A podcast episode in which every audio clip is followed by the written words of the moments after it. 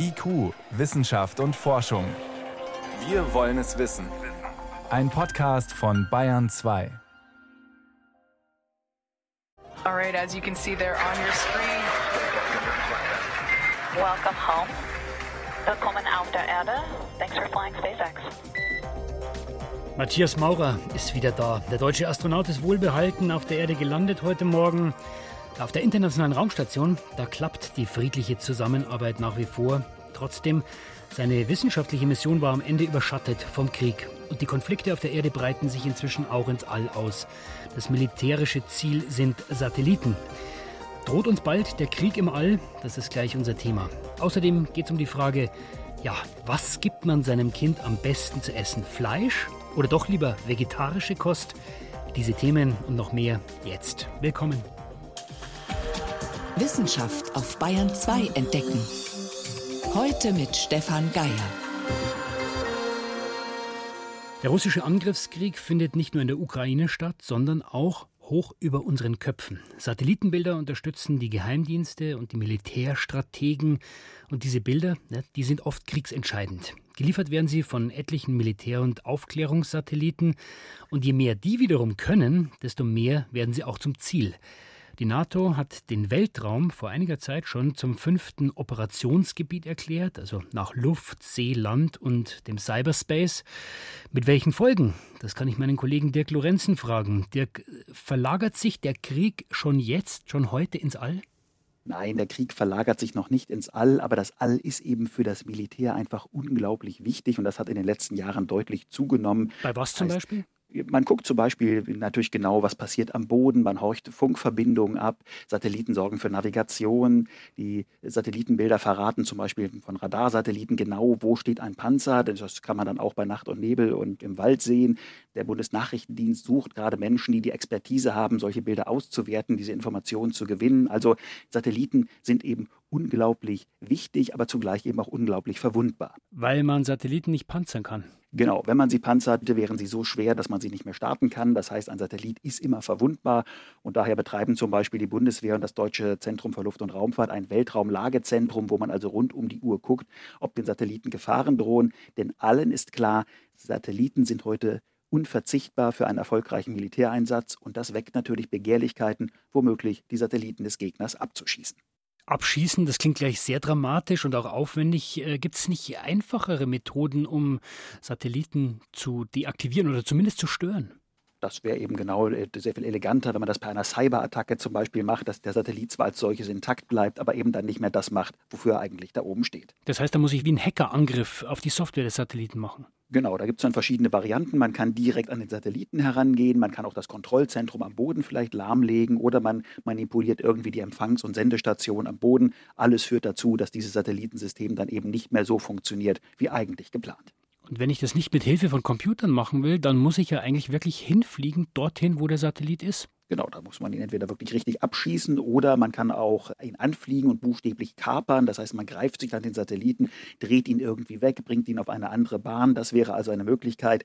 Andererseits gibt es eben große Netzwerke von Satelliten, wie zum Beispiel für GPS oder für Europas Navigationssystem Galileo. Da müsste man also gleich Dutzende von Satelliten gleichzeitig angreifen. Da geht man dann sicherlich lieber irgendwie auf die Software oder ins Kontrollzentrum. Die Kontrollzentren liegen aus guten Gründen in bunkerähnlichen Gebäuden. Dirk, ist das alles Theorie und Science Fiction oder passiert das wirklich längst? Wir haben es jetzt gerade erst gesehen im Februar zu Beginn der russischen Invasion in die Ukraine. Da ist eben ein amerikanisches Kommunikationssatellitennetz lahmgelegt worden.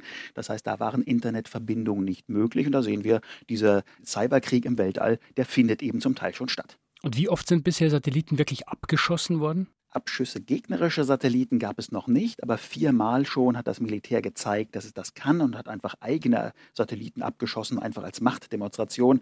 Das haben die Vereinigten Staaten 2008 gemacht, China und Indien haben dann nachgelegt und zuletzt im November des letzten Jahres Russland. Das Militär zeigt eben gerne, was es kann, aber es zeigt dann auch, dass man kein Verständnis von Raumfahrt hat, denn die zahlreichen Trümmer, die bei so einem Abschuss entstehen, die gefährden dann eben die Satelliten. Und beim letzten Herbst war es ja ganz dramatisch. Matthias Maurer war kaum oben auf der Raumstation angekommen. Da musste die Besatzung ja gleich mehrfach in die Raumschiffe flüchten, weil es eben drohte, dass aus einem solchen Satellitenabschuss der Russen, dass so ein Trümmerteil die ISS treffen könnte und damit eben auch die Besatzung gefährdet. Das heißt, es birgt eigentlich auch die Gefahr für die Länder selbst. Also wenn ich jetzt einen anderen Satelliten abschieße, dann entstehen wieder tausend Teile oder tausende Teile und die können ja auch wieder meine eigenen Satelliten kaputt machen. Das ist das, was viele Militärs nicht verstehen. Weltraummüll unterscheidet nicht, ob der Satellit gut oder böse ist oder zu wem er gehört. Und wir können sicher sein, dass die russischen Raumfahrtexperten von Roskosmos nur die Hände beim Kopf zusammengeschlagen haben, als das russische Militär einen eigenen Satelliten abgeschossen hat. Diese Trümmer gefährden alle, auch die russischen Satelliten. Jetzt hat äh, die US-Vizepräsidentin Kamala Harris Anfang der Woche gefordert, man möge doch künftig weltweit auf solche Anti-Satellitenwaffen, sie hat es Killer-Satelliten genannt, verzichten. Wie ist denn die rechtliche Situation? Ist es überhaupt möglich, sowas durchzusetzen? Dann müsste man den Weltraumvertrag der Vereinten Nationen vielleicht anpassen. Das ist das einzig wirklich rechtlich bindende Dokument, das es gibt, aus dem Jahr 1967, sehr alt. Und dieser Vertrag verbietet nur explizit Atomwaffen oder andere Massenvernichtungswaffen im All.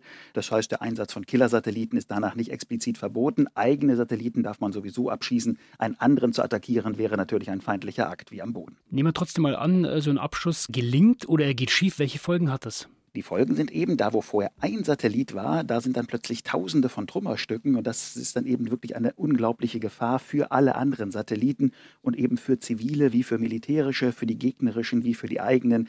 Weltraummüll bedroht einfach alle, der bedroht dann irgendwann die Erforschung des Weltalls durch die Satelliten da oben. Die wissenschaftliche Erdbeobachtung leidet darunter. Also das ist eben was etwas vollkommen Absurdes, dass man dort oben diese Machtspielchen macht und eben, ich sagte es ja schon, die Raumfahrtexperten in allen Ländern sind fassungslos, wenn egal welches Militär da oben seine Muskelspielchen macht. Könnte man diesen Müll denn aufräumen? Das wäre schön, wenn erstmal die Trümmerwolke da ist, dann gibt es nicht den großen Weltraumstaubsauger, den gibt es nur in Hollywood-Filmen, das funktioniert dort oben im Vakuum nicht. Das Einzige, was man eben machen kann, um Müll dort oben zu vermeiden, ist, dass man ausgefallene Satelliten, die noch ein Stück sind, aber nicht mehr funktionieren, dass man die dann eben gezielt zum Absturz bringt oder man schickt sie auf irgendeine Friedhofsbahn weit weg von der Erde, wo sie keine Gefahr mehr darstellen. Diese Müllvermeidung ist entscheidend. Man kann den Müll, wenn er einmal da ist, die vielen tausenden Trümmerteilchen, die kann man nicht mehr aufräumen und das auch nicht nur nur das Militär entscheidend. Jetzt kommen die großen Satellitenkonstellationen mit Zehntausenden von Satelliten. Auch da muss man Unternehmen wie SpaceX eben ganz klar sagen, ihr müsst auf den Müll aufpassen und euch darüber Gedanken machen. Dein Fazit, Dirk, momentan, auch wenn die USA diesen Verzicht auf solche Killer-Satelliten fordern, glaubst du, es gibt eine Chance auf ein internationales Abkommen dagegen? Nein, das ist vollkommen illusorisch und das Militärische ist ja auch nur die eine Seite. Das andere ist eben wirklich, es müssen alle verstehen, der Müll ist ein Problem. In Deutschland gibt es noch nicht mal ein Weltraumgesetz. Das heißt, jeder Privathaushalt oder wenn ich eine Imbissbude aufmachen will, da ist genau geregelt, was ich mit meinem Müll machen muss. Unternehme ich eine Weltraummission, gibt es da keinerlei Regelung. Und es muss allen klar sein, wenn dieser Müll so weitergeht, der dann ja mit der Zeit lawinenartig zunimmt, könnte es sein, dass in 20 Jahren Raumfahrt, wie wir sie heute kennen, nicht mehr möglich ist. Also die rechtlichen Vorgaben im All sind schwierig umzusetzen. Damit wird der Weltraum immer mehr auch zu einem Ort der Auseinandersetzungen, obwohl wir uns damit möglicherweise irgendwann selber einsperren, weil wir nicht mehr durchkommen durch den Müll. Vielen Dank für diese Einschätzungen, Dirk Lorenzen. Danke auch. IQ, Wissenschaft und Forschung. Wenn Sie mehr wissen wollen, Hintergründe zum Programm von IQ finden Sie unter bayern2.de. IQ, Wissenschaft und Forschung. Montag bis Freitag ab 18 Uhr. Es ist 18.13 Uhr. Sie hören Bayern 2. Beim Essen, da hört für viele Eltern der Spaß auf, oder besser gesagt, beim Essen fangen die Sorgen an. Klar, jeder will ja, dass die Kinder gesund essen, satt werden und ja, dass sie damit zumindest das bekommen, was sie brauchen, um sich ordentlich zu entwickeln. Aber die Zahlen zeigen, auch bei Kindern nehmen ernährungsbedingte Krankheiten zu. Ein wichtiger Auslöser ist das Übergewicht. Ja, wie macht man es jetzt richtig? Da sind viele Eltern verunsichert. Die Verunsicherung wird noch verstärkt, wie diese Woche zum Beispiel. Da hieß es, vegetarische Ernährung bei Kindern führt zu Untergewicht. Hat es in der Schlagzeile geheißen über eine aktuelle Untersuchung an mehreren tausend Kindern. Was steckt dahinter? Birgit Magira mit Antworten. Die wichtigste Botschaft zuerst. Diese neue Untersuchung aus Kanada bestätigt, dass auch Kleinkinder nicht unbedingt Fleisch auf dem Teller brauchen, um groß und stark zu werden, wie es sich ja alle Eltern wünschen. Das ist tatsächlich auch das, was die meisten anderen bisherigen Studien gefunden haben, dass eine vegetarische Ernährung, die also pflanzliche Lebensmittel enthält, aber auch Milch und Eier, dass eine solche Ernährung, wenn sie abwechslungsreich und ausgewogen ist, für Kinder geeignet ist und auch eine normale kindliche Entwicklung ermöglicht. Erklärt der Arzt und Gesundheitswissenschaftler an der Ludwig-Maximilians-Universität München Peter von Philipsborn. Die kanadischen Forschenden kommen aber auch zu dem Ergebnis, dass Kinder bei fleischloser Ernährung offenbar ein erhöhtes Risiko für Untergewicht haben. Gleichzeitig, so die Studie, sei der durchschnittliche Body Mass Index in beiden Gruppen aber gleich, also die Zahl, die das Verhältnis von Körpergröße und Gewicht abbildet. Ein Widerspruch, den sich der Arzt so erklärt. So ein relativ großer Anteil der vegetarischen, vegan ernährten Kinder war asiatischer Abstammung. Und zur Klassifikation von Untergewicht wurde ein System verwendet, was für europäische Bevölkerung entwickelt wurde. Und Fachleute sind der Auffassung, dass dieses System, wenn man es auf asiatische Personen anwendet, auch zu einer Überschätzung von Untergewicht führen kann. Mit anderen Worten, es wurde das falsche Messwerkzeug verwendet für die Frage, normalgewichtig oder nicht. Dazu kommt, in beiden Gruppen waren so wenige als untergewichtig eingestufte Kinder, dass der Unterschied zwischen den Gruppen auch einfach nur Zufall sein könne. Deshalb, mit oder ohne Fleisch, Kleinkinder können in beiden Fällen gut gedeihen. Allerdings müsse man noch eine dritte Ernährungsart unterscheiden, die bei der aktuellen Untersuchung nicht berücksichtigt wird. Veganes Essen ganz ohne tierische Produkte, also auch ohne Eier, Joghurt, Käse oder Honig. Für bestimmte Vitamine und Mineralien wie Calcium, Eisen, Jod, Vitamin B12 oder D fallen dann gleich mehrere wichtige Quellen weg. Die seien aber nur bedingt ersetzbar, so Anja Schwengel-Exner, Ernährungsberaterin bei der Verbraucherzentrale Bayern. Man kann mit Sojaprodukten sicherlich einiges ersetzen und äh, auch über Hülsenfrüchte pflanzliche Eiweiße in die Kost einbauen. Aber gerade Hülsenfrüchte sind oft für sehr kleine Kinder nicht besonders gut verträglich. Und ähm, da kann es zu einer Unterversorgung mit Eiweiß kommen. Das ist aber wichtig, damit zum Beispiel Muskulatur aufgebaut werden kann. Jede Art von Mangelernährung kann im Kindesalter zu sogenannten Gedeihstörungen führen. Das betrifft neben Körpergröße und Gewicht auch Organausbildung, Knochendichte, eben die gesamte Entwicklung. Deshalb rät die Deutsche Gesellschaft für Ernährung von einer veganen Ernährung für jugendliche Kinder und Säuglinge ab anders bei Erwachsenen. Bei Erwachsenen ist es so, das ist ja ein Erhaltungsstatus. Das heißt, ich esse, um meinen Körper so zu erhalten, wie er ist. Der baut zwar im Laufe des Alterungsprozesses auch ab, aber letztendlich sind alle Organe entwickelt, meine Knochen sind entwickelt und all das fehlt bei Kindern. Die sind ja noch im Wachstum, die bauen auf und im Aufbau braucht der Körper eben halt eine etwas andere Nährstoffzusammensetzung und ähm, teilweise auch wesentlich mehr Nährstoffe, als wir das im Erwachsenenalter benötigen. Auch in der Schwangerschaft und Stillzeit sollten Frauen auf jeden Fall tierisches Eiweiß auf dem Speiseplan haben. Hans Hauner, Direktor des Else Kröner Fresenius Zentrums für Ernährungsmedizin der TU München. Es gibt leider immer mehr Einzelfälle von Neugeborenen, von wirklich Kleinkindern mit schwerem Vitamin B12-Mangel, der in den Kinderkliniken auffällt. Das hat zugenommen in den letzten Jahren.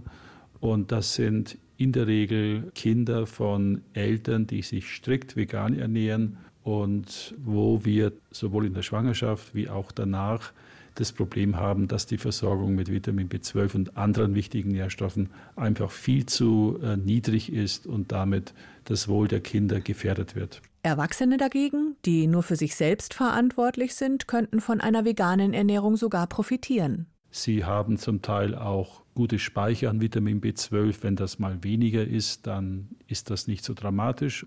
Und bei Erwachsenen sind die Vorteile oft doch evident. Das heißt, Erwachsene unter veganer Kost nehmen an Gewicht ab, wenn sie vorher übergewichtig waren. Dabei bessern sich vielleicht dann auch chronische Krankheiten. Also bei Erwachsenen ist eine vegane Ernährung in der Regel unkomplizierter, ungefährlicher und hat sicherlich gelegentlich auch deutliche Vorteile. Nicht nur für die eigene Gesundheit, sondern auch für Tierwohl, Umwelt und Klimaschutz. Klar ist, gerade in Deutschland wird nach wie vor in allen Altersgruppen zu viel Fleisch und Wurst gegessen.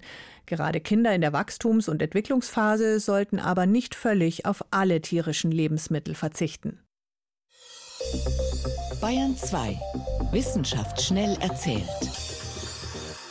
Was macht heute Sebastian Kirschner? Sebastian, los geht's mit nichts weniger als der Rettung der Welt. Genau. Und da geht's um einen bestimmten Fleischersatz. Okay, Soja?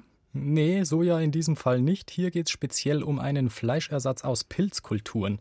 Da sagen Wissenschaftler aus Potsdam nämlich, als Alternative zu Rindfleisch könnte der verhindern, dass wir weiter großflächig Wälder abholzen. Also Pilze essen statt Fleisch, da könnte ich mir vorstellen, brauchen wir aber eine ganze Menge. Ja, die Forscher haben am Computer recht äh, komplex das Ganze simuliert, alle möglichen Faktoren mit berücksichtigt. Rausgekommen ist, wenn wir pro Kopf 20 Prozent des konsumierten Rindfleischs damit ersetzen würden, dann könnten wir die Entwaldung global bis 2050 halbieren. Jetzt boomen ja diese Fleischersatzprodukte gerade, Soja zum Beispiel und so weiter, aber auch Laborfleisch und jetzt doch alles falsch, lieber Pilze? Nein, das auch nicht. Es soll einfach eine weitere Alternative sein, die sie da durchgerechnet haben. Und ähm, Laborfleisch ist ja derzeit auch noch recht teuer und auch geschmacklich soll es zum Beispiel ähnlich wie Rindfleisch schmecken und damit vielleicht für manche ein bisschen besser als Soja. Als nächstes geht es um Schlafmangel. Forscher aus Schweden sagen, zu wenig Schlaf verändert unsere Wahrnehmung. Weil dann die Augenlider so ein bisschen auf Halbmast hängen? Ja, bekannt ist ja, ohne genug Schlaf sind wir müde, wir sind unkonzentriert, reizbar. Mhm. Und die Forscher wollten jetzt wissen, ob zu wenig Schlaf beeinflusst, wie wir andere Menschen wahrnehmen. Und ich äh, vermute, da so haben sie Menschen nicht genug schlafen lassen. Genau, dazu haben sie zwei Testgruppen gebildet, mit und ohne ausreichend Schlaf. Und die Probanden mussten dann Porträtfotos mit unterschiedlichen Gesichtsausdrücken bewerten. Wie attraktiv, wie vertrauenswürdig, wie gesund sind die Gesichter, die sie da sehen oder wie beurteilen sie das. Und zusätzlich hat ein Eye-Tracker aufgezeichnet, wie lang die Probanden wohin geschaut haben. Wie hat sich der Schlafmangel dann ausgewirkt? Also es tut mir nicht so gut, zu wenig zu schlafen. Na, unterm Strich haben die Probanden mit zu wenig Schlaf alles negativer gesehen sein. Die spannende Frage ist, warum? Und da sagen die Forscher, wer übermüdet ist, der verbringt weniger Zeit damit, die Gesichter zu fixieren. Zum Schluss geht es noch um extrem vom Aussterben bedrohte Meeressäuger, genauer gesagt kalifornische Schweinswale, sogenannte Vaquitas. Da gibt es schätzungsweise nur noch zehn Stück auf der Welt. Zehn heißt, das Schicksal ist besiegelt möchte man meinen, bleibt ja quasi nur noch Inzucht zum Überleben. Die Forscher sagen aber jetzt, wenn man diese letzten Tiere schützt, dann macht denen die Inzucht nichts aus. Die Art könnte wieder wachsen. Und wie funktioniert das? Ja, diese Art kommt seit über zwei Millionen Jahren nur im nördlichen Golf von Mexiko vor wo es flach, aber auch nährstoffreich ist. Und der Bestand an Vaquitas war wohl über die Jahrtausende schon immer recht klein. Mhm. Bis vor 25 Jahren waren es noch über 500, davor waren es wohl nie mehr als so 5000 Tiere. Und genau das könnte jetzt ein Vorteil sein.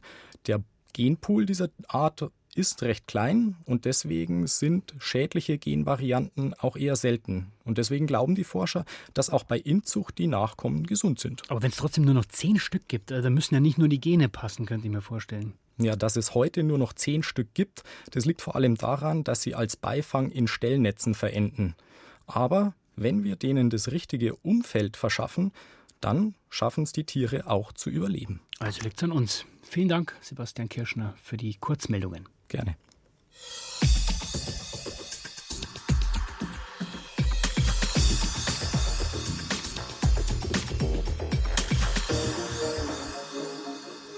Man kommt den Internetgiganten im Alltag ja eigentlich nicht mehr aus. Google, Facebook, Twitter und so weiter.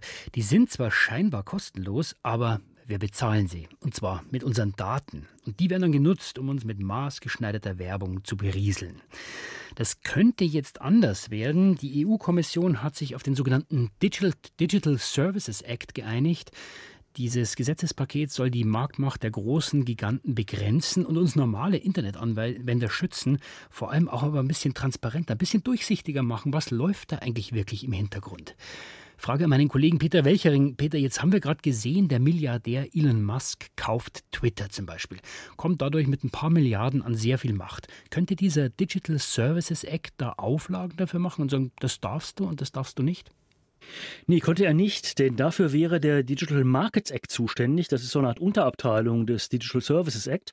Und von dem würde Twitter zurzeit gar nicht erfasst werden. Das liegt daran, weil Elon Musk für Twitter gut 44 Milliarden Dollar zahlen will.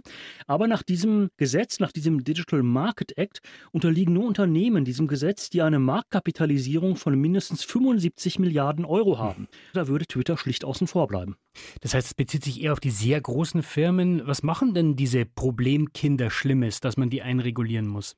Naja, es fängt damit an, dass Google etwa seine Marktmacht der Suchmaschine ausspielt, um beispielsweise Videos auf YouTube bevorzugt gegenüber anderen Videoplattformen anzuzeigen. Das geht weiter, dass zum Beispiel die ganzen Messenger untereinander nicht interoperabel sind. Also von WhatsApp zu Wire können keine Nachrichten verschickt werden. Das machen die ja, weil die Firmen uns immer auf ihren eigenen Apps und Seiten halten wollen. Ja, genau, weil die damit Geld verdienen. Und das geht dann so weit, dass etwa Meta, der Mutterkonzern von Facebook, Instagram und Co., damit drohen konnte, Facebook in Europa nicht mehr anzubieten, wenn eben solche Gesetze in Kraft treten, mit denen Facebook besser kontrolliert werden kann. Und auch die Nutzerdaten sind in der Vergangenheit ja ganz oft von fast allen Plattformbetreibern missbraucht worden. Das heißt, es ist so eine Art wilder Westen im Bereich der Online-Plattformen und in diesem Kampf, da will die EU jetzt den neuen Sheriff aufstellen. Was regelt denn dieser Digital Services Act genau? Ja, der neue Sheriff, der soll Hassrede eben tatsächlich verhindern, Falschnachrichten und andere illegale Inhalte im Netz.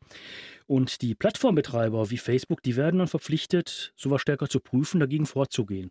Da werden auch Fristen genannt. Es gibt Androhungen von Geldstrafen, falls die Plattformbetreiber dann untätig bleiben. Aber das machen die doch jetzt, jetzt schon und es reicht offenbar bei Weitem nicht aus. Nee, es reicht nicht aus, weil niemand weiß, wie sie es machen. Und sie sollen jetzt offenlegen, wie sie es machen und sie sollen auch offenlegen, wie ihre Software arbeitet, die eben die ganzen Nachrichten, Botschaften und so weiter organisiert. Und dann will die EU tatsächlich mit dieser Software und über diese Software auch offene Standards einführen, mit denen das besser kontrolliert kontrolliert werden kann. Was, Peter, heißt denn das für uns, für mich als Verbraucher, Internetanwender? Was haben wir davon? Beispielsweise können wir, wenn wir etwa WhatsApp als Messenger nutzen, dann demnächst mit anderen Nutzern, die Wire nutzen als Messenger, direkt Botschaften austauschen. Oder wenn ich wechseln will von WhatsApp zu Wire, kann ich meine Daten mitnehmen. Das sind so die kleinen Fortschritte. Jetzt jagen ja die großen Konzerne ständig unsere Daten. Ja? Die wollen wissen, was gefällt uns, was interessiert uns und wollen dann Profile erstellen. Wenn diese Gesetze umgesetzt werden, werden dann auch unsere Daten besser geschützt? Ja, das müssen wir abwarten. Also tatsächlich sieht dieses Gesetz vor, dass die Nutzerdaten nicht mehr so uneingeschränkt erfasst, verarbeitet und verkauft werden dürfen. Da liegt eine echte Chance, aber das muss eben umgesetzt werden. Und die Forderungen, dass es umgesetzt wird, die stehen zwar in diesem Digital Services Act, aber noch nicht, wie es umgesetzt wird. Was soll sich denn genau ändern? Also nach welchen Kriterien sollen unsere Daten geschützt werden?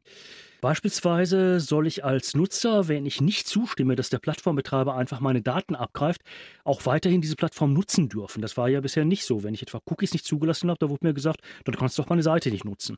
Und sowas soll eben jetzt erlaubt sein. Also ich darf meine Daten behalten, aber trotzdem auf die Seite. Okay, und von welchen Daten reden wir da? Das fängt an bei meiner Internetprotokolladresse, das geht über eine eindeutige Identifizierung meines Rechners, über die installierte Software, bis hin zur Erkennung der Seriennummer von Prozessoren. Das geht sogar bis hin zum persönlichen Nutzerprofil, also wann war ich auf welchen Seiten, was habe ich mir da angeguckt, was habe ich wann wo gekauft. Und all diese Daten, da kann ich nun oder soll ich als Verbraucher entscheiden können, will ich die rausgeben oder will ich die behalten. Das wäre also schon ein Fortschritt. Also wenn ich das nicht will, dann muss ich meine Daten dann nicht mehr preisgeben. Aber trotzdem, es geht ja um Profile, die dadurch eingelegt werden. Personalisierte Werbung wird aber nicht grundsätzlich verboten. Das ist die Krux. Nein, die bleibt weiterhin prinzipiell erlaubt, nur muss der Verbraucher zustimmen. Allerdings, wie er zustimmt und welche Informationen er vorher bekommen muss, damit er wirklich überzeugt und wissentlich zustimmen kann, das muss eben auch erst noch reguliert werden und das ist noch weitgehend offen. Was ist denn der Zeitplan für diese Gesetze, Peter? Also wann wird es diesen Digital Services Act wirklich geben? Vermutlich noch in diesem Jahr, denn das Europäische Parlament muss zwar noch beschließen, dass der dann in Kraft gesetzt wird, aber das ist reine Formsache. Aber viel spannender wird es dann mal in konkreten Umsetzungen. Die stehen nämlich noch aus. Also, dass meine Daten nicht so breit erhoben werden dürfen wie bisher. Wenn ich surfe, das ist prima, aber wie soll das kontrolliert werden und wer kontrolliert das? Und wie sehen auch die technischen Voraussetzungen aus, mit denen dann diese Datensammelei unterbunden wird? Das alles ist noch unklar. Das muss ausgearbeitet werden. Also, ein neues Gesetzespaket, der Digital Services Act, soll Internet Nutzer und Nutzerinnen künftig besser schützen. Vor Hass im Netz, aber auch unsere Daten besser schützen. Wie das Ganze dann bei uns in Deutschland umgesetzt wird, müssen wir noch abwarten. Und bis dahin gilt weiter, man sollte sich sehr gut überlegen, wem man seine Daten im Internet anvertraut. Vielen Dank für diese Informationen, Peter Welchering. Gerne.